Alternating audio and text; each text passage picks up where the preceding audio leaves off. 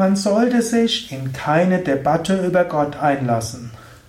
So lautet der 74. Vers des Bhakti Sutra von Narada. Den will ich gleich kommentieren. Mein Name ist Sukadev von www.yoga-vidya.de. Man sollte sich in keine Debatte über Gott einlassen, sagt Narada. Man kann auch mal diskutieren und man kann auch mal verschiedene Standpunkte austauschen. Aber zu viel zu debattieren hilft nicht.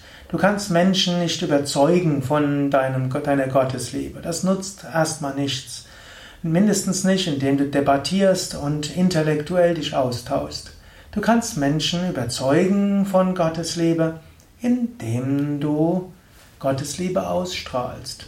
Wenn du Gott liebst und dich auf Menschen beziehst, in der Tiefe des Herzens die Freude Gottes spürst, wenn Gottes Gegenwart erfährst, wenn du die Sonne anschaust und dabei die göttliches Licht siehst, wenn du einen Baum anschaust und ihn als Offenbarung Gottes ansiehst, wenn du in einem Menschen, auch wenn du dich mit ihm auseinandersetzen musst oder auch mal dich abgrenzen musst, trotzdem in der Tiefe des Herzens Freude entdeckst, ja, damit berührst du Menschen. Du kannst auch mal sprechen über die Großartigkeit Gottes. Du kannst auch Vorträge geben, Mantras singen, Yogastunden geben und so weiter. Aber lange Diskussionen um der Diskussion willen bringt wenig. Menschen können Zweifel haben, du kannst auf die Zweifel eingehen. Du kannst auch mal Begründungen haben. Aber verliere dich nicht in langen Debatten über Gott.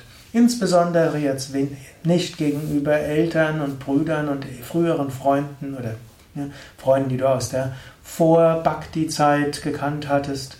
Du kannst weiter mit ihnen sprechen über alles Mögliche, aber nicht debattieren über Gott. Du musst dich nicht rechtfertigen. Das betrifft vieles. Angenommen, du wärst Veganer, du musst nicht immer dich rechtfertigen, warum du Veganer bist. Entscheide dich und fertig. Angenommen, du bist in einer Partnerschaft und dein Partner mag jetzt nicht, dass du meditierst, dann meditiere einfach. Rechtfertige dich nicht ständig, sagen, es tut mir gut, ich möchte meditieren, ich meditiere. Aber eine Weile wird sich der Partner an, daran gewöhnen. Und es gehört dazu. Angenommen, du würdest anfangen, Tennis zu spielen oder Basketball oder Skat spielen gehen oder würdest irgendeine Internetvorliebe finden, wird dein Partner auch akzeptieren. Also, tu das, was du spürst von innen heraus.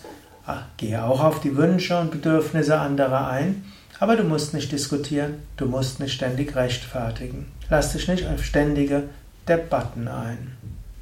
Jetzt kannst du selbst überlegen, lasse ich mich öfters in Rechtfertigungsdiskussionen ein? Diskutiere ich ständig über Sachen, wo ich den anderen eh nicht überzeugen kann? Das musst du nicht.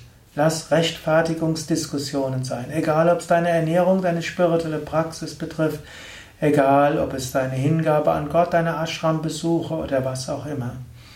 Tu, was zu tun ist, erfülle auch deine Pflichten, hilf Menschen, aber rechtfertige dich nicht. Es gibt keine Notwendigkeit dafür, das immer wieder zu tun. Und vor allen Dingen, hab auch kein schlechtes Gewissen. Gutes zu tun und nach Gottverwirklichung zu streben, das ist das Wichtigste im Leben.